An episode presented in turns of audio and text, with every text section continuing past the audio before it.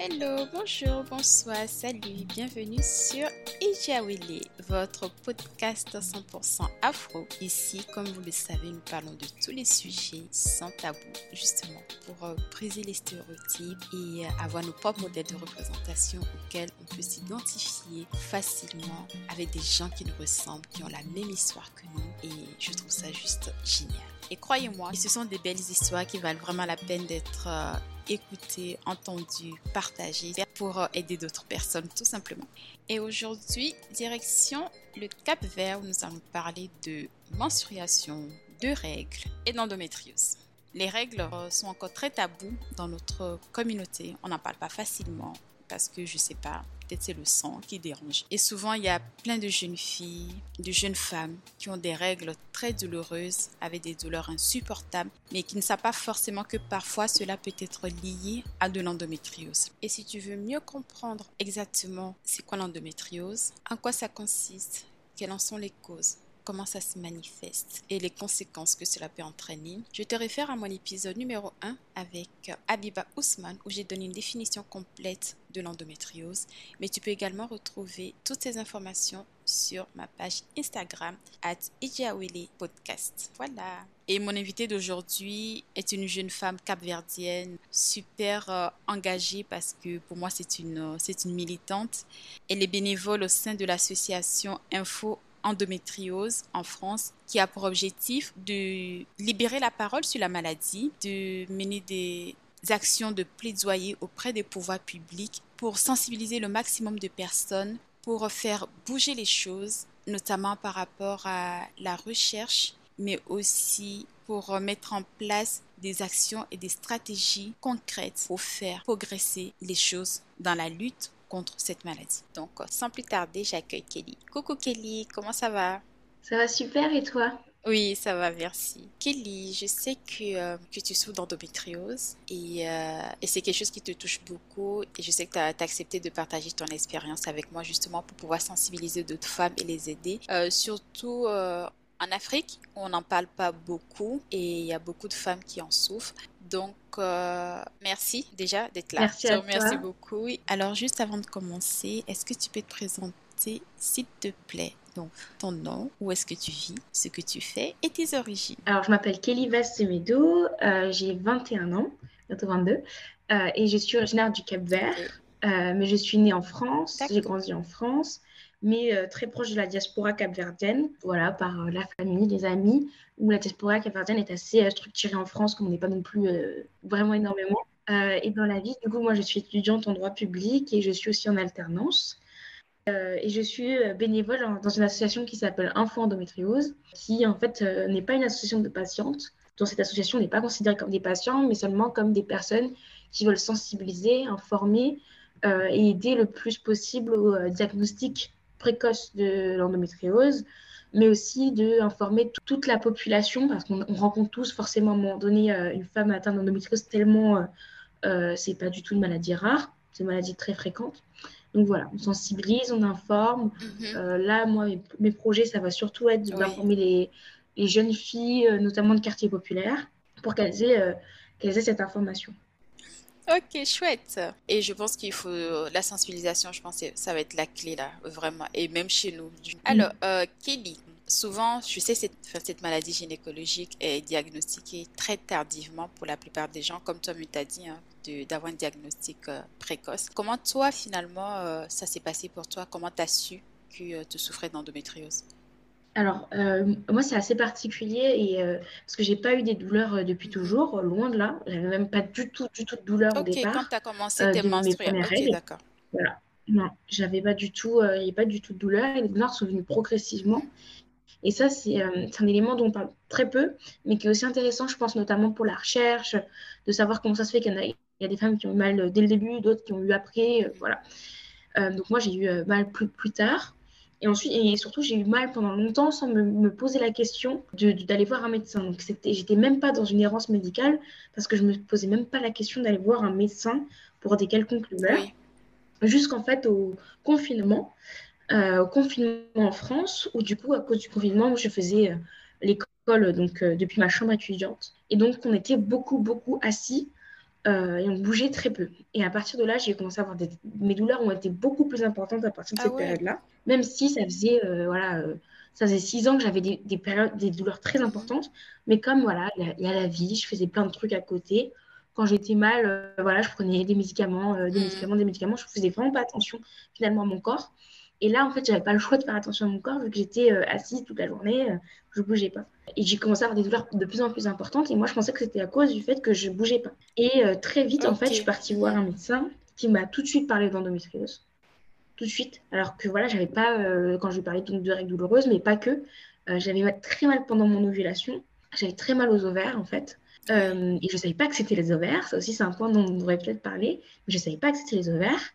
Euh, c'est mon médecin qui m'a dit voilà, vous avez mal aux ovaires, euh, voilà.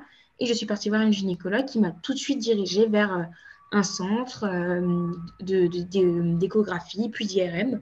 Et donc là, en fait, moi, j'ai été diagnostiquée avec un tout petit peu d'endométriose au départ, un tout petit peu d'endométriose. Et la, ma gynéco me disait que c'était un peu voilà, j'avais très peu d'endométriose sur les images et pourtant j'avais vraiment des douleurs qui étaient très importantes, mmh. très intenses. Et j'avais aussi beaucoup de problèmes euh, annexes, pas que gynécologiques. Et donc, en fait, euh, elle, expliquait qu'à mon âge, peut on ne voyait peut-être pas tout encore. Donc, j'ai l'endométriose, mais je ne sais pas encore tout. Euh, voilà, où sont les lésions C'est un peu compliqué encore. Ok. Donc pendant le confinement, en fait, donc c'est encore tout récent. Quand tu avais mal, est-ce que c'était surtout pendant les périodes où tu avais tes menstrues ou bien en fait c'était, en gros c'était vraiment la douleur, elle était plus souvent la chronique, elle est devenue chronique en fait? Bah, alors en fait, justement, elle est devenue chronique. Et moi, j'avais beaucoup de douleurs en fait pendant, euh, comme je disais, pendant mon ovulation. Sauf que autant les règles, on les identifie bien, ça se voit facilement, autant l'ovulation, beaucoup moins. Et en fait, euh, juste en discutant en fait avec des personnes, euh, notamment une personne qui était atteinte d'endométriose, qui m'a conseillé en fait de tenir un calendrier des douleurs. Et donc en fait, à chaque fois que j'ai certaines douleurs, peu importe laquelle, donc c'est-à-dire pas que gynécologique, hein, mais vraiment par exemple, moi j'ai très très très mal à l'épaule deux jours avant mes règles je, je, le notais et c'est comme ça que j'ai pu montrer que j'avais des douleurs en fait cycliques. Donc j'ai des douleurs en fait du, du jour euh, de mon ovulation, jour 14, 15, euh, dans mhm. ces eaux-là, jusqu'au jour de, au troisième, quatrième jour de mes règles. Ok, ah mais c'est top. Euh, enfin là, tu as parlé de calendrier des douleurs, mais je pense que c'est intéressant pour, ça serait bien pour pas mal de femmes en fait de tenir ce calendrier euh, des douleurs parce, parce que parfois tu as juste l'impression que ton cycle est terminé puis après bam il y a encore d'autres douleurs qui recommencent tout de suite derrière euh, l'ovulation enfin voilà c'est parfois c'est vraiment un bordel en fait. Et donc je pense que le calendrier des douleurs, ça peut vraiment aider à mieux déjà aussi euh, comprendre ton corps. C'est hyper important pour, pour identifier quelle douleur est cyclique ou non. Parce qu'en fait, les douleurs mm-hmm. d'endométriose, il y, a il y a plein, plein de formes de douleurs différentes. Et d'une femme à l'autre, ça ne va pas être les mêmes. Mais il y a un point de commun pour tout le monde, c'est qu'elles sont cycliques. C'est qu'elles elles reviennent tout le temps au même moment, au même moment. Et surtout, c'est hyper bien pour soi aussi de pouvoir anticiper. Voilà, moi, je sais plus ou moins mm. autour de quand est-ce que je vais être pas très, très bien. Et du coup, j'essaye, c'est pas toujours évident, mais j'essaye de, de, caler les grands événements que j'ai à ces moments-là, au moment où je suis plutôt en forme, quoi. Oui, moi, c'est pareil. Je, sais qu'à partir de certaines périodes dans, du mois, là, que ça va être juste impossible pour moi. Et donc, mm. du coup, il faut anticiper euh, tout le temps, en fait. Donc, euh, ouais, voilà, ok. Est-ce que quand on t'a dit que finalement, bon, c'était de, euh, que tu avais de l'endométriose, est-ce que tu t'es senti comme genre, ouf, au moins, je sais ce que j'ai et, et, puis en même temps, je sais pas, comme un ressenti de, de, colère ou comment je vais faire pour dealer avec ça maintenant? Enfin, je sais pas. quelle a été ta réaction? Bah, moi, j'étais un peu perturbée parce que, comme je disais, j'avais des très grosses douleurs, mais en fait, je, je faisais un peu semblant de ne pas les avoir. Donc, donc, en fait, je faisais tellement semblant de ne pas les avoir que je m'étais un peu. Enfin, vraiment, à part en. il y avait cinq jours où c'était vraiment très violent. Euh, ça faisait cinq ans qu'il y avait cinq jours qui étaient vraiment très violents. Mais sinon, les autres douleurs, j'essayais de faire avec. Donc là, en fait, le fait de poser un mot, euh, c'était un peu particulier parce que je me suis dit, bah en fait, là, Kelly, il y a quelque chose, il y a un problème, euh, et il faut que tu arrêtes de faire comme s'il n'existait pas. Et donc, je me suis dit, bon, qu'est-ce que je vais faire? Il va falloir que je change mon mode de vie pour euh, arrêter de faire semblant qu'il n'y a rien, parce que là, en plus, tu as, un, papier du médecin qui te dit qu'il y a quelque chose. Donc, donc je ne peux plus faire semblant, quoi. C'est assez déroutant, on va dire. Oh, oui, non, mais je, je, te, comprends tout à fait. Enfin, je ne sais pas si parfois c'est comme un mélange de, euh, de euh, soulagement, mais en même temps de, de colère, ou en fait, je ne sais pas. On ne sait pas forcément à chaque fois comment réagir par rapport à ça, surtout quand on entend après toutes les conséquences ou tout ce qui suit, en fait. Mm. Moi, j'avais surtout très peur parce que je me suis dit, euh, bah, j'étais peur et j'avais beaucoup de colère contre moi-même parce que je me suis dit, ça fait vraiment longtemps que j'ai des très grosses douleurs, je sais qu'ils ne sont pas normales. J'avais beaucoup de nausées, euh, toujours au même moment. Euh. Enfin, j'avais, je ne sais pas si toi, tu as ça par exemple. Moi, j'avais des très gros ballonnements qui sont très, très douloureux. et je les avais tout le temps, je me suis jamais penchée sur la question. Et j'étais en colère contre moi, en fait, de me dire, en fait, là, Kelly, es malade, euh, mais tu fais comme si de rien n'était, quoi. Donc stop, donc il faut que j'apprenne à, connaître mon corps, à, me soigner. Oui. Donc j'avais beaucoup de colère contre moi-même pour le coup. Ouais, je pense que euh, on, on, se dit bon, parce que souvent on se dit oui, mais euh, toutes les femmes, enfin la plupart du temps quand on a ses règles, c'est normal d'avoir mal. Donc on a tellement entendu ça, la société nous a tellement formaté avec ça que bon ben tu te dis bah, c'est juste mes règles, j'ai mal, ça va passer. En fait, et je pense que il est important surtout pour les femmes, nous, mm. les jeunes filles et les femmes, de s'écouter en fait, de se dire qu'il y a quelque chose qui ne va pas et de euh, très rapidement de, je sais pas, la sonnette d'alarme ou je sais pas trop quoi, cette, cette petite sonnette là de, de le faire parce que du coup ça permet justement éviter que enfin, cette fichue maladie là se propage parce que plus on, on, attend et ça prend du temps et du coup ça crée d'autres choses, d'autres conséquences par derrière. Donc je pense que écouter son corps c'est vraiment primordial, surtout pour nous les femmes. Comme on est très cyclique en plus, ouais, il faut vraiment s'écouter. Bah, en fait, je suis totalement d'accord. Et maintenant, du coup, j'utilise euh, une expression à chaque fois que je fais les sensibilisations.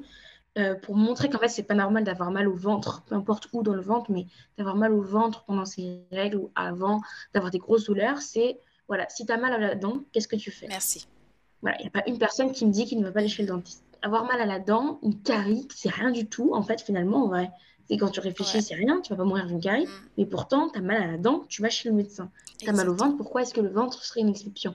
Et, et c'est vraiment une phrase qui marche plutôt parce que tu te dis, bah oui, c'est vrai, en fait, c'est une partie de mon corps comme les, comme les autres, donc euh, il faut soigner. Oui, je sais pas pourquoi on néglige ça. Non, je pense juste que c'est, euh, on se dit, c'est des douleurs de règles et ça va passer, en fait. Voilà, c'est ça, c'est social. Voilà, avoir mal là-dedans, c'est pas normal. Avoir mal au ventre pendant ses règles, c'est normal.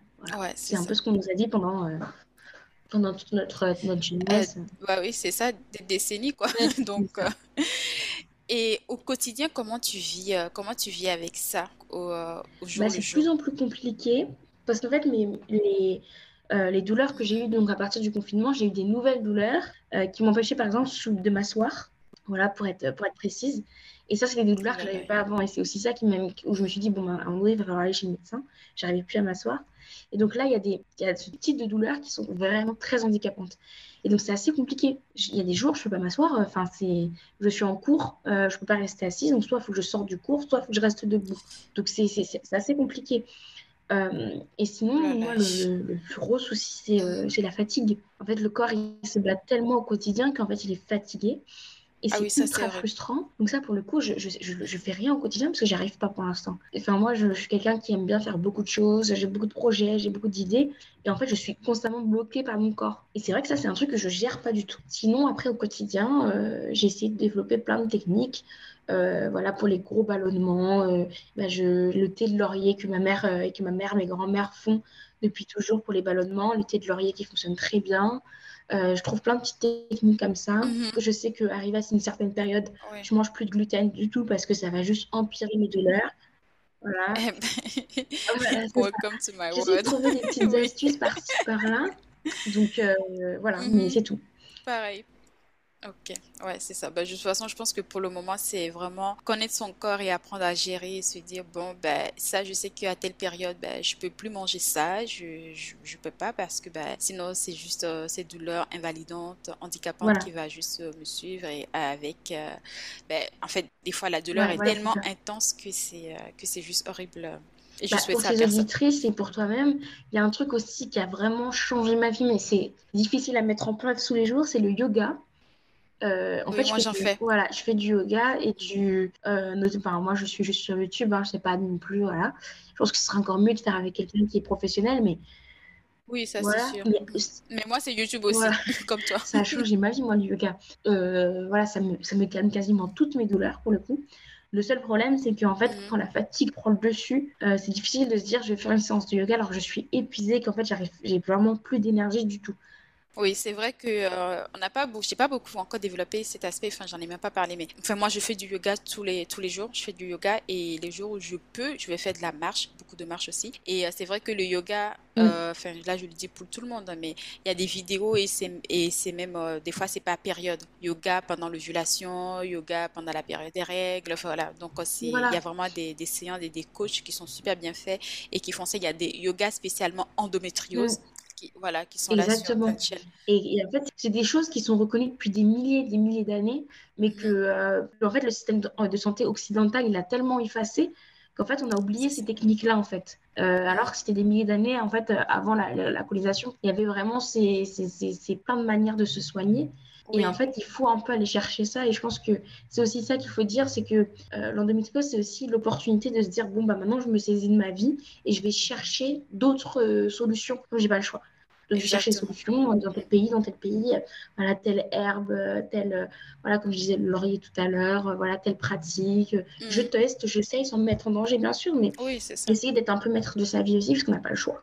Et de toute façon, il n'y a personne qui nous aide. Donc, bah, c'est ça. Et puis, elle est là et, il, faut, euh, il faut vivre avec. Moi, je pense que c'est un, chemin qu'il faut prendre. Il faut prendre le chemin. Il ne faut pas essayer de l'enlever. Elle existe, elle existe, elle est là. C'est une maladie mhm. chronique. Mhm. Dans ton cas, tu sais que c'est de l'endométriose.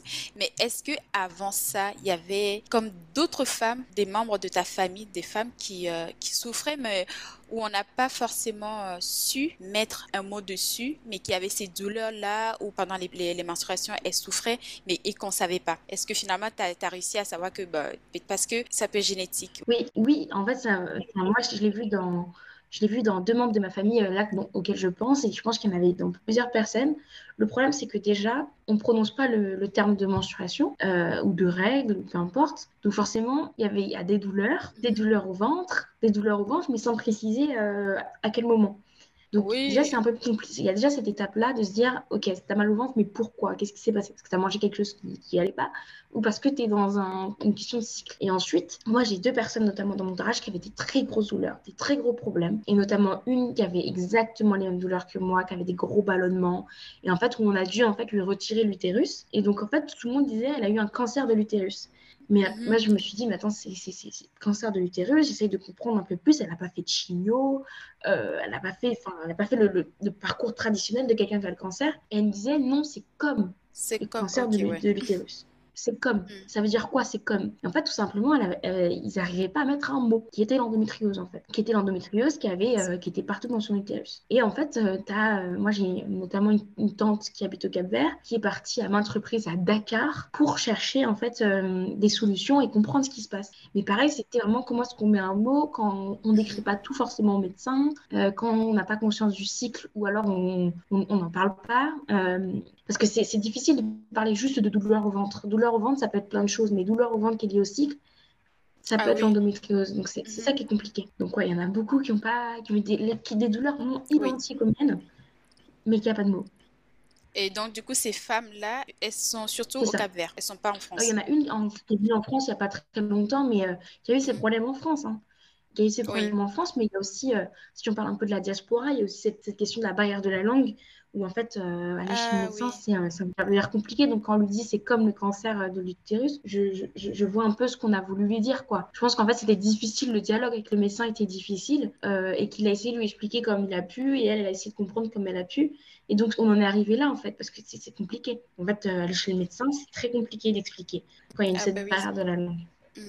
Oui, ça c'est vrai. Et justement, donc du coup, d'après toi, comment est-ce que... Euh, parce qu'en Afrique, c'est euh, déjà, c'est tabou, hein, tout ce qui nous concerne de manière générale, les femmes, la sexualité, les menstruations. Euh, voilà, on parle pas de règles, mm. comme tu as dit, tu vois. Peut-être tu peux voir ta maman, ta tante en train de souffrir et tout. Oui, j'ai mal au ventre, mais c'est vrai, comme tu as dit, on n'ouvrira jamais la bouche pour te dire, j'ai mal au ventre parce que j'ai mes règles. Donc, il y, a déjà, y a déjà ce problème-là. Comment tu penses mm. qu'on peut justement faire pour sensibiliser le maximum de femmes pour leur dire, mais en fait, surtout les, les jeunes filles, que quand tu commences tes règles et que tu as mal au ventre, enfin, oh oh, il y a quelque chose. N'écoute pas forcément nos, nos grands-mères, nos mamies, nos tantes qui vont te dire, oui, mais c'est normal, tu deviens une femme. Enfin, voilà. Comment est-ce que tu penses que on peut sensibiliser pour pouvoir euh, faire passer le message, quoi? Parce qu'il y a plein de femmes qui souffrent sur le continent, mais qui ne savent pas forcément que c'est de l'endométriose. Après, il y a d'autres problèmes qui en découlent, comme euh, euh, d'infertilité, euh, problèmes dans le couple. Enfin, voilà. Parce qu'il y a plein de choses, mais c'est parce qu'à la base, on ne sait pas de quoi on souffre. Ouais. Moi, je pense que la, première chose, ce serait d'avoir une compréhension auprès de, euh, de toutes les jeunes filles autour de la, du corps de la femme et de sa spécificité. Mhm. Donc, ça veut dire quoi? C'est comprendre c'est quoi un cycle, comprendre euh, c'est quoi une ovulation, comprendre qu'est-ce qui se passe pendant les règles, euh, comprendre c'est quoi l'enjeu des hormones, comprendre quel, quel impact l'hormone a sur ton corps, sur, sur ton humeur, sur tout ça. Donc ça, c'est le, ça c'est la base pour moi, pour tout le monde. Et quand on connaît son cycle, c'est d'avoir un message qui est clé, que la douleur n'est pas normale. Peu importe le sujet, de dire ça en fait. La douleur n'est pas normale, peu importe le sujet. Et ensuite de rajouter dont les règles. Parce qu'en fait, comme je disais tout à l'heure avec euh, l'histoire de la dent, la douleur, le fait qu'avoir mal, il faut aller chez le médecin, ça c'est quelque chose qui est accepté par tout le monde. Mais pour les règles, non. Donc je pense que c'est important de, de bien avoir ce message-là sur la douleur. Et ensuite, en troisième, c'est vraiment d'avoir dans toute la société, c'est-à-dire avec les garçons, avec les filles, avec les plus âgés. Vraiment, c'est important pour moi dans toute la société de prononcer ce mot règle ou menstruation, peu importe, mais de prononcer ce mot en disant que c'est euh, que, que c'est pas tabou. En fait, il faut vraiment mm. avoir tout ce message autour des règles, peu importe ce qu'il est. Quand on va pouvoir dire le mot règle, on va pouvoir dire qu'on a mal pendant ces règles. Et quand on va pouvoir dire qu'on a mal pendant ces règles, on va pouvoir aller vers le diagnostic d'endométriose. Moi, je pense que c'est ça, le, c'est ça, le, c'est ça un peu le chemin, le chemin à prendre. Et c'est vraiment l'éducation qui fera tout. Oui, de toute façon, je pense que c'est la clé en toute chose en fait. C'est c'est la base parce que une jeune fille qui vient d'avoir ses règles, on lui explique même pas que bon ben tu as tes règles qu'à certaines périodes tu peux pas avoir de rapport sexuel, tu dois pas faire ci. Enfin on va juste te dire ne va pas voir un garçon, mais on lui explique pas pourquoi je dois pas je dois pas être avec un garçon. Donc finalement on se retrouve avec des, des grossesses précoces, on se retrouve avec euh, d'autres conséquences, pas de protection, enfin voilà plein de choses. Et mm, donc mm, c'est mm. c'est vraiment euh, éduquer, mais comme tu as dit aussi inclure les garçons parce que c'est pas juste quelque chose qui concerne que les filles parce que ces filles là vont grandir, un jour vont se marier, vont se mettre en couple. Et le garçon, bah, si finalement dès, le plus jeune âge, on lui a pas appris que c'est des femmes peuvent souffrir de ça, que ça, ça peut arriver, finalement, va se retrouver dans un couple en se disant, bah, ok, c'est supposé être comme ça. Et alors que, ben non, tu vois, tu as, tout à fait raison que c'est l'éducation et que j'espère, je l'espère que à travers des plateformes comme ça, qu'à travers aujourd'hui les, les, réseaux sociaux, qu'on peut arriver justement à sensibiliser, à faire passer des messages euh, massivement en fait. Euh, est-ce que tu es, euh, est-ce que es en couple? D'accord. Pour moi, c'est une maladie de, de couple. J'appelle ça comme ça parce que c'est quelque chose qu'on doit vivre à deux. Enfin, en tout cas, nous, oui, on ressent la douleur, mais si émotionnellement, tu n'as pas un partenaire qui est assez fort pour te soutenir ou pour t'aider, pour te comprendre, je pense que c'est vraiment, c'est, euh, c'est difficile. Donc, comment toi, tu fais? Comment vous faites tous les deux? Est-ce qu'il il comprend ou... Oui, je pense que là, c'est là aussi les réseaux sociaux, euh, comme tu sais exactement ce que tu disais avant, les réseaux sociaux, en fait, ont fait une grosse partie du travail. Ok. Parce qu'en fait, tout simplement, euh, j'ai partagé avec lui beaucoup d'informations mhm. qui étaient bien expliquées sur les réseaux sociaux, parce que le problème euh, en dehors des réseaux sociaux, c'est que souvent, c'est des, des, des, des, termes voilà, médicaux, gynécologiques, etc., qui sont compliqués. Donc déjà, ça, c'était euh, c'était l'informer par les réseaux sociaux. Donc par exemple, il suit plein de pages, etc. à ce sujet. Et ensuite, euh, je, en fait, je, pareil, en fait, j'ai pas peur du mot, j'ai pas peur des, des, tabous. Écoute, euh, voilà, là, je suis en ovulation et, quand je suis en période d'ovulation, tel jour, tel jour, tel jour, j'ai cette douleur, cette douleur. Il n'y a pas que les douleurs physiques, il faut rappeler aussi, on en parlera peut-être après, mais il y a aussi l'aspect le, mental. Souvent, quand, quand tu as de l'endométriose, tu es aussi plus sensible au changement ah d'hormones. Et donc, les troubles de l'humeur, les syndromes prémenstruels, ils sont souvent beaucoup plus euh, intenses que chez d'autres femmes. Euh, et donc, je lui explique, en fait, voilà, je sais que là, je vais être très triste, très souvent, voilà. Moi, je sais que, voilà, à partir du jour, du jour 18 jusqu'au jour 25, voilà, je suis très triste, ou alors je suis très en colère. Mm-hmm. Je lui explique. Et je lui dis, écoute, euh, il faut accepter, il faut le comprendre, il faut l'écouter. Et donc, ça, c'est un, ça, c'est un premier pas. Et ensuite, il y a un travail à faire sur moi-même aussi, de communication constante. Et en fait, au début, je voulais pas. Je voulais lui dire une fois et maintenant, tu, tu fais attention. Mais en fait, finalement, c'est très dur. Oui. Je sais pas si, euh, si, je sais pas si on peut parler de aidant, mais c'est un peu la même chose. Les, les, les, les, enfin, les enfants qui s'occupent de leurs parents qui sont malades, c'est compliqué pour eux. Là, c'est un peu la même chose. Le partenaire, c'est compliqué pour lui. Donc, je pense qu'il faut que lui, il accepte, qu'il accepte, qu'il ait de l'information, qu'il comprenne. Mais il faut aussi que nous, donc mm. moi dans mon cas, que je lui rappelle souvent, que je lui explique, mais aussi que je le remercie. Euh, je sais que pas. Bah, une fois que mes règles sont finies, pendant 15 jours, ça va très bien, je pète la forme, je suis heureuse, etc. Ça va beaucoup mieux. Je profite de ce moment-là pour lui dire merci, pour lui dire, euh, pour faire des, des choses plus intéressantes, des activités, des ça. Voilà. Il faut aussi être dans cette écoute, ce partage, cet échange, pour pas que ce soit que l'un et être juste un poids, parce que, encore une fois, l'endométriose, c'est une maladie chronique. Donc, c'est toute une vie, euh, enfin, au moins jusqu'à une C'est ça. Donc, c'est long. c'est long. Donc, euh, il, il, faut en fait comprendre que ça peut être dur pour son entourage et aussi avoir un peu de recul sur soi, je pense. Non, non, mais tu as, as, tout à fait raison. Il faut vraiment euh, la communication parce que la personne n'est pas nous, la personne n'est pas dans notre corps, la personne ne peut pas comprendre. Donc, nous, oui, on sait ce qu'on est en train de vivre, mais je pense que c'est de leur rappeler tout le temps que, OK, euh, à cette période, c'est comme ça que ça va être, c'est comme ça ça va se passer. Essaie de me comprendre, mm. essaie d'être là. Et enfin, je sais que pour certains hommes, pour eux, c'est juste insupportable. Ils ne, ils ne, ils ne peuvent pas. Et, euh, et, limite, ils trouvent même ça. Euh, euh C'était quoi? J'avais lu. Euh, enfin, il y avait comme. Ils avaient fait un sondage et que c'est euh, que ça leur pourrit la vie en fait. Donc du coup ils prennent voilà. Donc du coup ils font même pas l'effort de rester ou même de comprendre la personne. Et je pense que l'écoute attentive et la communication, c'est euh, enfin pour vivre avec quelqu'un qui a ça là, je pense qu'il n'y a pas de il y a pas d'autre moyen en tout cas. Mais c'est pour ça que le mot, le mot endométriose, pour le coup, tu me demandais tout à l'heure, euh, enfin, ça a changé quoi? C'est là où ça a été plus simple. Quand il y a un mot qui est médical, la communication est plus difficile. Parce que euh, si c'est un garçon, le partenaire est un garçon, il ne vivra jamais la menstruation. Donc il comprendra jamais c'est quoi cette douleur, il comprendra jamais en fait. Il ne veut pas comprendre, il ne le ressent pas. Donc là, le fait qu'il y ait un mot, le fait qu'il y a des médecins qui l'expliquent, le fait qu'il y a d'autres personnes qui le vivent, moi je trouve que c'est hyper important et c'est pour ça que je suis dans l'association endométriose. Les témoignages, c'est hyper important.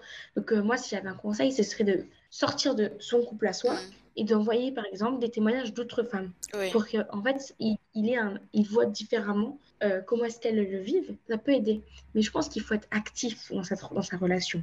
Il faut totalement, être actif. totalement, oui. Il faut pas attendre que l'autre comprenne et puis c'est tout. Non, il faut être actif, il faut lui montrer de l'information, il faut lui montrer des témoignages, il faut lui expliquer, il faut lui, faut, faut communiquer, faut voilà. Oui. Je suis totalement d'accord avec toi faut pas avoir peur des mots, faut pas avoir peur des mots. Aujourd'hui, je suis mal, voilà, je suis très mal aujourd'hui. J'ai ça, j'ai mes règles. Voilà, aujourd'hui j'ai mon ovulation et j'ai mal. Ça, il faut pas avoir peur de le dire. Je pense qu'il faut pas avoir peur de le dire, faut pas avoir, faut pas avoir honte et surtout faut pas se sentir, euh, faut pas se culpabiliser. Ouais, voilà, c'est ça. Il y a ça aussi, surtout mm. ne pas se culpabiliser parce que on ne choisit pas. T'as pas choisi d'être malade, t'as pas choisi d'avoir ça. Donc euh, c'est pour ça que j'ai dit ça prend vraiment un partenaire aussi. Une fois que tu expliques, que tu prends le temps euh, de vraiment l'inclure dans, dans tout ce processus là, c'est que émotionnellement il faut, il doit être fort. Mentalement, il faut vraiment que ça soit là parce que nous déjà psychologiquement c'est dur à gérer. Enfin moi je sais pas, je sais pas pour toi, mais au quotidien parfois c'est juste infernal. Oui. Mm. Alors, est-ce que... Bon, je sais, c'est pas forcément le désir de toutes les femmes, mais... Euh, parce que parfois, quand on entend le mot endométriose, et on sait que dans 40% des cas, et ça dépend aussi de la, enfin, de la lésion, là où la lésion est localisée, et ça peut causer justement de, de l'infertilité. Donc toi, je ne sais pas si c'est ton désir, mais est-ce que aimerais-tu avoir des enfants un jour? Et euh, avec l'endométriose, est-ce que tu as tu appréhendes, tu peur ou, euh, ou, ou, non? Euh, Alors oui, moi j'ai envie d'avoir j'ai envie d'avoir des enfants. Alors déjà pour l'endométriose, peut-être pour tes auditrices, faut, faut, rappeler que ça ne concerne pas tout le monde et qu'aussi ça dépend de la localisation euh, voilà, la localisation de la lésion. C'est pour ça que c'est important d'avoir un suivi tous les ans pour savoir où sont les lésions. Moi, pour l'instant, en fonction de mes lésions, on m'a dit qu'il n'y aurait pas, a priori, pas trop de problèmes de fertilité. Ok. Voilà, euh, que voilà, ça devrait aller. D'ailleurs, en fait, euh, moi, j'ai eu une mauvaise expérience avec un médecin qui me disait Bon, vous oui, vous avez un peu d'endométriose, un peu d'endométriose, mais euh, pas de problème, vous allez pouvoir avoir des enfants. Parce que voilà, ça a été le directement endométriose, pas d'enfants. Si, si c'est un endroit où il y a des enfants, il n'y a pas de problème. Alors que le problème, moi, à la base, que je venais, c'était parce que j'avais mal. Hein. Donc, bon. Oui. Voilà. Mais sinon, a priori, moi, ça ne devrait pas poser de problème. Mais si ça devait poser un problème, moi, c'est quelque chose, bah, pareil, communication, j'en ai parlé, voilà. J'en ai parlé, je me suis dit, bah, écoute, euh, il va, va pas falloir traîner, quoi. Voilà, je vais pas attendre 35 ans pour avoir un enfant. Et, euh, et je pense que c'est, il faut commencer tôt pour après ne pas se mettre la pression. Et euh, moi, c'est un peu l'optique dans laquelle je me mets. C'est de me dire que voilà, je vais pas attendre voilà, 35 ans, voilà, 30 ans, etc. pour avoir un enfant. Commencer le processus et le laisser vivre un petit peu. Et ensuite, euh, encore une fois, je pense que c'est hyper important de s'informer. Et donc, je me suis informée sur plein de, plein de moyens. Euh, je ne sais pas dans quelle mesure c'est développé en Afrique ou pas, mais la, la fécondation in vitro, il y a plein de moyens aujourd'hui pour avoir des enfants quand c'est difficile. Mm. Donc, mais c'est important de ne pas commencer tard pour le coup, parce que plus c'est tard, plus ça commence à être compliqué. C'est ça. Et euh, je pense que pour des gens qui sont plus jeunes, comme toi, enfin, je ne suis pas vieille, hein, mais je pense que c'est très important sur le diagnostic précoce. Comme ça, en fait, la femme peut prendre ses dispositions très rapidement.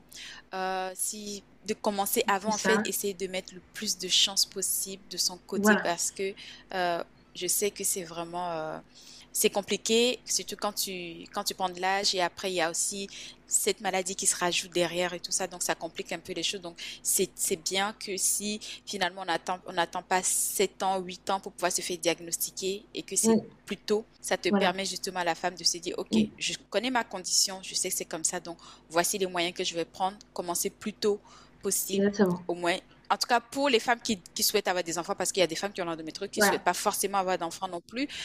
Donc mm. voilà, mais après, ça dépend de chaque cas et chaque femme est différente. Moi, ce qui me fait le plus peur, c'est pas tant de ne pas avoir d'enfants, c'est d'avoir la pression autour de, de moi d'en avoir à un certain moment. Moi, c'est ce qui me fait le plus peur. J'ai peur que euh, si je si à 30 ans, même si j'ai essayé, ça fait 5 ans, j'en sais rien, j'ai n'importe quoi. Hein. Même si je dis ça fait 4 ans, 5 ans que j'ai essayé, qu'à 30 ans, j'en ai toujours pas j'ai peur d'avoir la pression autour de moi, de me dire bah, comment ça se fait, et du coup de devoir expliquer à chaque fois, à chaque fois, à chaque fois. Moi, c'est ça qui me fait le plus peur en fait. Ok, donc c'est même pas forcément le fait de ne pas, bon, de te dire bon, j'ai essayé, mais je l'ai pas, mais en fait, c'est la pression sociale. Ouais. Ouais, je pense que c'est ce qui me ferait J'ai peur de vivre ça. Par rapport à la pression sociale, elle sera toujours là. Je sais pas pourquoi on aime ça chez nous. Il y a toujours ce truc-là de euh, passer un certain âge, tu dois te marier, tu dois avoir des enfants. Mais pourquoi tu n'as pas encore d'enfants, même si tu en as un, mais euh, il faut faire le deuxième, il faut faire le troisième. Donc, ça, sera toujours là. Mais je pense que au moins ta famille proche ou ton entourage proche, c'est euh, c'est de leur expliquer parce que parfois il y a des messages ou il y a des mots qui peuvent être blessants, mais c'est pas forcément que la personne le fait de manière esprit en fait. C'est juste que ben, pour eux, c'est normal. En tant que femme, ben, passer un certain âge, tu dois, tu dois avoir des enfants. même sur ça aussi, il faut sensibiliser, en fin de compte, pour dire, mais même en tant que femme, je suis libre aussi de faire mes choix et de se dire, bah, mm. je veux pas d'enfants, ou peut-être parce que tu sais pas ce que je suis en train de vivre. J'essaye, mais tu sais pas, ça fait combien d'années j'essaie d'avoir des enfants, je n'arrive pas, et que pour moi, c'est déjà un poids énorme à porter. Voilà, c'est ça. Et la société n'a pas forcément mm. besoin de rajouter. Donc, il y a aussi tout ce travail, tout ce processus-là qu'on doit faire aussi mm. pour sensibiliser. Je pense qu'il faut, il faut apprendre à se détacher de ça mm. à un moment donné. Oui, exactement. Exactement. Il faut savoir s'en détacher, en fait, c'est tout. Voilà. Ou alors dire clairement, écoute, euh, ben, moi, moi, je pense qu'arriver à, un certain âge où j'en aurais marre, je dirais, écoute, je suis infertile. Voilà, je dirais ça, comme ça, les gens après sont. Ah, c'est catégorique. Après, les gens, ils sont tranquilles. Ça suffit là. Non, mais tu peux dire que tu es infertile. Mais est-ce que tu as essayé les moyens de chez nous? Ah oui, c'est vrai, j'ai oublié ça. J'avais oublié ce détail. Non, mais j'ai une cousine qui. Voilà, c'est ce que Abiba me disait, moi, dans mon premier épisode sur l'endométriose. Parce qu'à cause de l'endométriose, on a dû lui enlever ses, euh, deux trompes. Mm. Et puis, euh, les gens lui disaient, mais non, moi, je connais tel marabout, euh, telle personne, en fait, et tu qui va te faire une tisane pour avoir des enfants. Non, mais scientifiquement, je ne peux pas avoir, je ne peux pas le faire naturellement parce que je n'ai plus de trompes. Tu vas dire infertile, mais en fait, les gens vont dire, mais non, mais c'est bon, quoi. On va, on va, on va trouver un moyen. Je pensais que j'avais trouvé une petite technique, mais en fait, euh, non. je ne pense pas parce qu'en tant qu'Africaine, il y a toujours un moyen. C'est ça, tu dois retenir, Kelly. On n'abandonne pas facilement. C'est ça. Exactement. oui. Et euh, moi, j'aimerais que tu me parles un peu plus de, euh, de l'association maintenant. enfin, ce que, ce que vous faites et, et, les actions que vous menez et, est-ce que vous voyez concrètement l'impact? Alors, donc nous, c'est comme je disais, c'est une association de sensibilisation d'information donc en fait, on est, euh, on est beaucoup, beaucoup, beaucoup sur Instagram. Et en fait, on a tout quasiment tout fait d'abord sur Instagram avant même d'aller sur le terrain, etc. Et c'est là où on s'est rendu compte, moi je pensais pas qu'il y avait un poids autant sur Instagram, alors qu'on n'a pas énormément d'abonnés non plus. Hein. Mais à chaque fois que là, on a, depuis qu'on a commencé nos sensibilisations sur le terrain avec, euh, avec des collégiens, des lycéens, etc. On a commencé les, les, sensibilisations sur, le terrain. La première question quand on leur dit Est-ce que vous connaissez l'endométriose? Oui, j'en ai entendu parler sur un compte Instagram. Toujours. Parce qu'en fait, les gens, ils, ils relaient, ils repostent, ils repostent, ils repostent. Et en fait, il y a un impact qui est impressionnant sur l'endométriose. Et hum, là, euh, récemment, on a fait un festival où on sensibilisait, euh, voilà, on avait des informations, etc. Et à chaque fois, les gens nous disaient oui, j'entends souvent parler d'endométriose et tout. Maintenant, le problème, c'est que ils entendent parler, mais les réseaux sociaux, ça va vite. Voilà, c'est plus difficile maintenant de rester six minutes sur une vidéo euh, sur Instagram. Voilà, il faut, faut, faut, y aller vite. Donc ça fait qu'il manque beaucoup d'informations encore et c'est pour ça qu'il faut aller sur le terrain et qu'on s'est dit maintenant, il faut qu'on aille sur le terrain pour expliquer plus avec des gynécologues, avec des, des, médecins, des radiologues, etc. Mais aussi, on a beaucoup d'actions sur Instagram. Et ensuite, là, maintenant, on développe de plus en plus vraiment des événements. Et on a aussi autre chose qu'on n'a pas parlé encore, c'est euh, on sensibilise dans les entreprises les managers sur comment est-ce qu'on est gère une, une, une ah, employée qui a de. Qu'est-ce qu'on peut faire? Qu'est-ce qui peut être mis en place? Euh, Comment est-ce qu'on doit en parler? Comment est-ce qu'on doit l'aborder? Pourquoi est-ce que c'est pas un poids, mais au contraire, c'est une autre manière? Euh, Est-ce que si le télétravail est possible, comment est-ce qu'on peut aménager? Quand le télétravail n'est pas possible, comment est-ce qu'on peut aménager les horaires?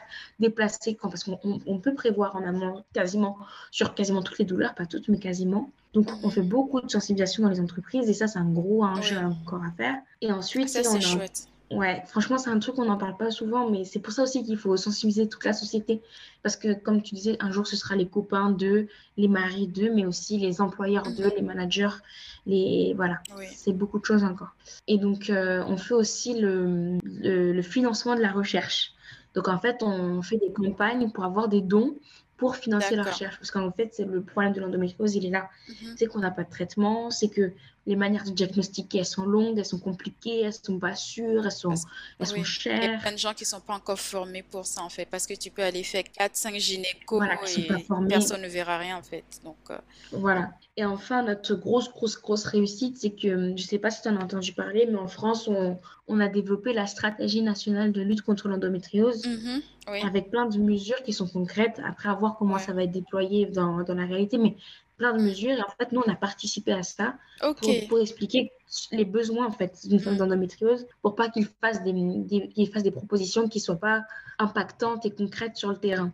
Donc nous, on était un peu sur, cette garantie de terrain. On a beaucoup discuté avec eux et on a construit en fait euh, la stratégie avec eux et on, on, continue de suivre. Donc c'est les associations, ça peut fonctionner, ça peut fonctionner. Et en plus, euh, là, comme on parle d'Afrique, ça me fait penser que notre gros objectif à nous, c'est que l'endométriose soit reconnue comme une cause de santé mondiale en 2030 et de montrer que ce n'est pas un problème de blanc, que ce n'est pas un problème d'européen, c'est un problème qui concerne toutes les femmes à travers le globe. Il n'y a pas de... Merci. Il n'y a pas de couleur de peau, il n'y a pas de race. Il n'y a pas de groupe, il n'y a pas de race. La seule chose qu'on sait, c'est que dans les endroits où ils sont le plus pollués, il y, a, encore plus de femmes en endométriose. Ça, c'est un truc qu'on peut dire. Mais sinon, toutes les femmes peuvent être atteintes d'endométriose. Donc, on a vraiment envie que ce soit une vraie cause mondiale.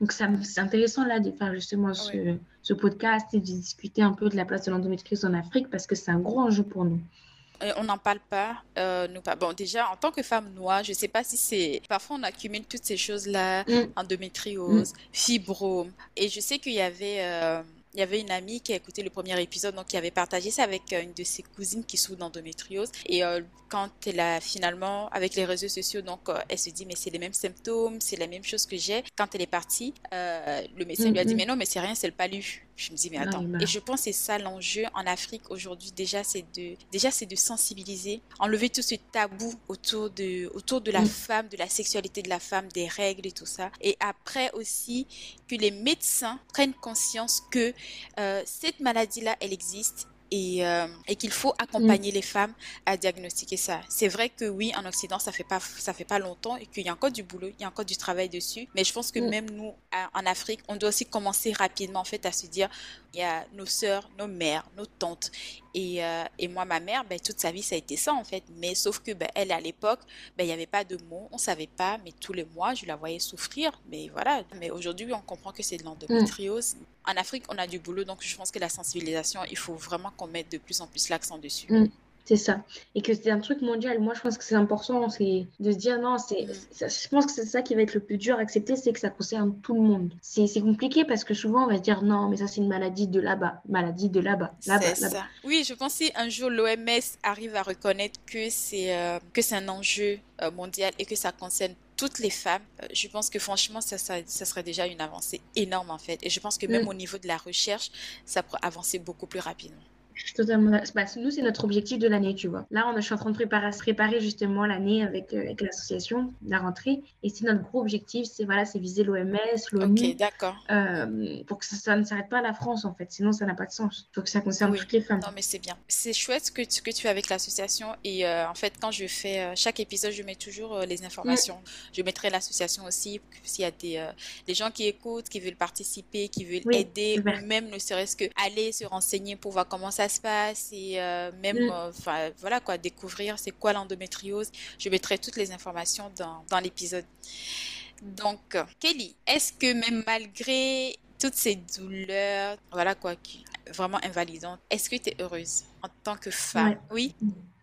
Oui, bien sûr, bien sûr, bien sûr, c'est, ouais, c'est pas facile, mais euh, moi, ce qui, j'ai l'impression que c'est vraiment, c'est vraiment un mal nécessaire pour mieux comprendre qui je suis, mon corps, euh, l'impact de la société sur nos corps. Moi, ça m'a permis de, de, réfléchir à plein de choses, de m'ouvrir à plein de choses, de, de, de, me questionner sur beaucoup de choses. Forcément, quand mhm. ça nous concerne, euh, tout de suite, euh, voilà, notre regard, il est plus insistant. C'est toujours comme ça. Hein, L'être humain, il est comme ça. Et donc, non, oui, non, je, je, je reste heureuse. Ok, c'est un nouveau c'est un défi. Moi, enfin, moi, je, ouais, parfois, je dis problème. Après, je dis non parce que j'avais jamais un boss qui dit non, il n'y a, a, pas de problème, c'est un défi. Donc, il faut relever ça, il faut aller de l'avant. Et euh, je réalise que ça m'a permis moi-même de, de, déjà, de mieux me connaître, de savoir euh, concrètement qui je suis, ce que je peux accepter, ce que je ne peux plus accepter. Et il y a aussi des mm. douleurs que je peux accepter, il y a des douleurs que je ne peux plus accepter euh, de vivre et mm. des fois juste me dire stop, stop. Et même en fait, après, il y a tout ce processus au niveau aussi de, de l'alimentation, ce que tu mets à l'intérieur de toi, ce que tu manges. Et, donc, non, as, sur ce point-là, tu as, tout à fait raison. En fait, tu, tu apprends, tu réapprends à te découvrir et à vivre autrement. Et euh, si tu avais maintenant trois conseils, si euh, tu avais trois tips à donner de toutes les femmes qui vivent de l'endométriose ou celles qui ont des douleurs mais qui ne savent pas forcément qui en souffrent ou même euh, à nous, à notre famille, on va dire, notre famille africaine, qu'est-ce que tu... autant les femmes que les hommes?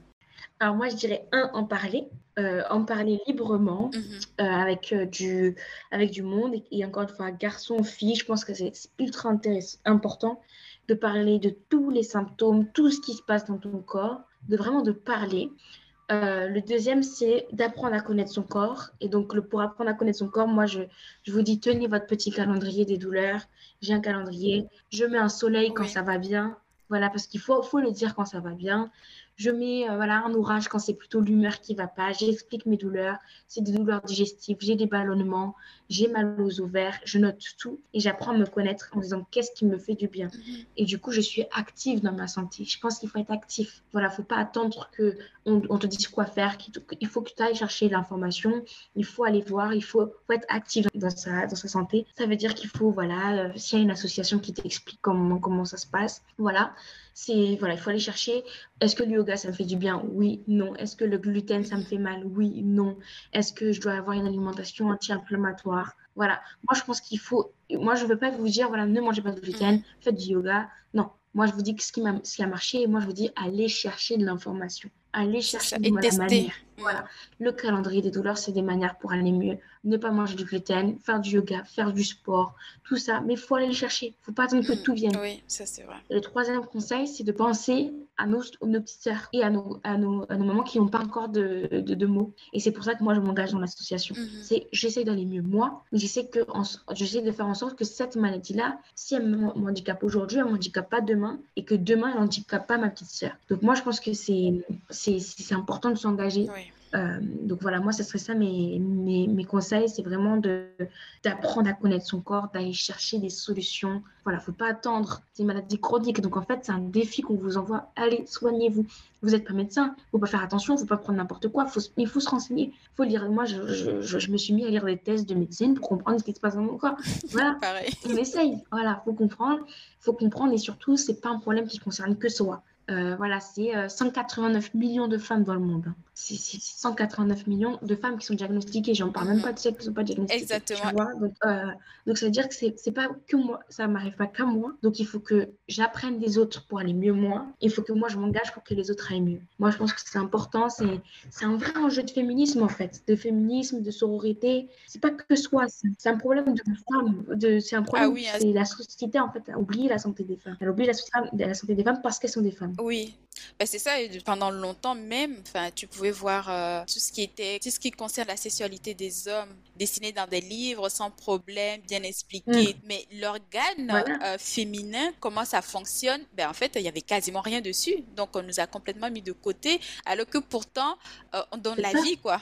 Donc quand tu as dit, c'est vraiment un enjeu déjà de société et surtout de femmes, de sororité, en fait, que il faut cette solidarité féminine pour pouvoir être plus forte contre cette maladie et, euh, et, relever le défi en fait et se dire qu'ensemble on peut faire quelque chose et justement penser aux générations futures. Elle est là, voilà, il faut, euh, il faut lutter, il faut aller contre et, euh, et franchement avec ton association, c'est génial ce que vous faites. Et il en faut de plus en plus comme ça. C'est de l'entraide en fait, il faut que ce soit de l'entraide continue et il faut qu'on lève les, les barrières, casser les tabous et aller de l'avant.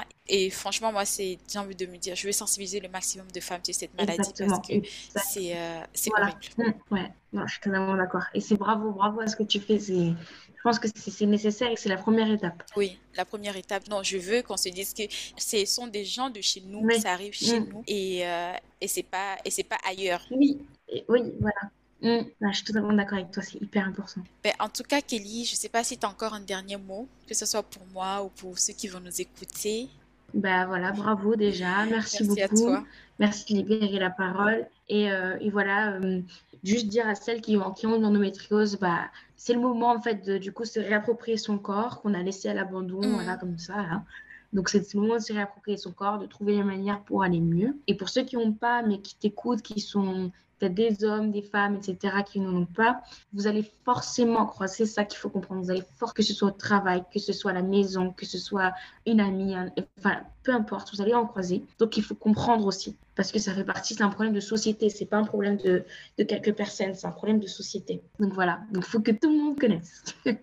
Merci. En tout cas, c'est bien. J'ai une, une vraie militante en face de moi aujourd'hui et, euh, et, ça me fait super plaisir et de me dire que même malgré ça, en fait, tu, euh, tu es là et tu, et tu te bats. Et, euh, et je veux que d'ici, bah, je l'espère que d'ici 2030, justement, que ce soit reconnu comme une maladie, un enjeu mondial et qu'on peut aller de l'avant. Mm. En tout cas, ben, merci. Merci beaucoup. Voilà, c'était Ichiawili avec Kelly que je remercie énormément. Un grand merci à vous d'avoir écouté cet épisode jusqu'à la fin.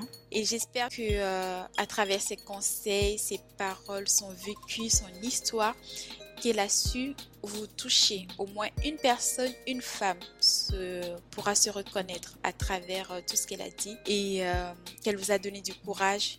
la maladie, elle est là. Apprenons à vivre avec, mais aussi c'est un, défi qu'il faut relever au quotidien et c'est une autre manière d'apprendre à se connaître, de se réapproprier son corps, de, euh, de savoir ce qui nous fait du bien, ce qu'on aime, ce qu'on n'aime pas. Et euh, c'est une découverte. On la découvre, donc en même temps, on se découvre soi-même et on va de l'avant. N'hésitez pas aller justement par rapport à l'association de Kelly si vous voulez euh, si vous voulez être engagé si vous voulez être militant si vous voulez participer je mettrai l'ensemble des informations concernant Kelly et l'association dans la description de, euh, de l'épisode comme d'habitude. Je vous envoie plein d'amour je vous envoie beaucoup de courage soyez courageuse soyez forte et parce que nous sommes des femmes parce que nous sommes des guerrières et que nous pouvons le faire et ensemble on fera la différence. Et si tu as aimé cet épisode, tu sais ce qu'il te reste à faire. Partage le maximum autour de toi, fais-le connaître à une tante, à une sœur, à une nièce, à une maman, afin de les sensibiliser massivement par rapport à l'endométriose. Et tu peux aussi me mettre un simple commentaire ou un 5 étoiles sur les différentes plateformes d'écoute pour me soutenir et m'encourager. Et je te donne rendez-vous sur ma page Instagram où on peut continuer à discuter ensemble par rapport à ce sujet si ça t'intéresse. Et à très vite pour un nouvel épisode. À bientôt. Ciao, ciao.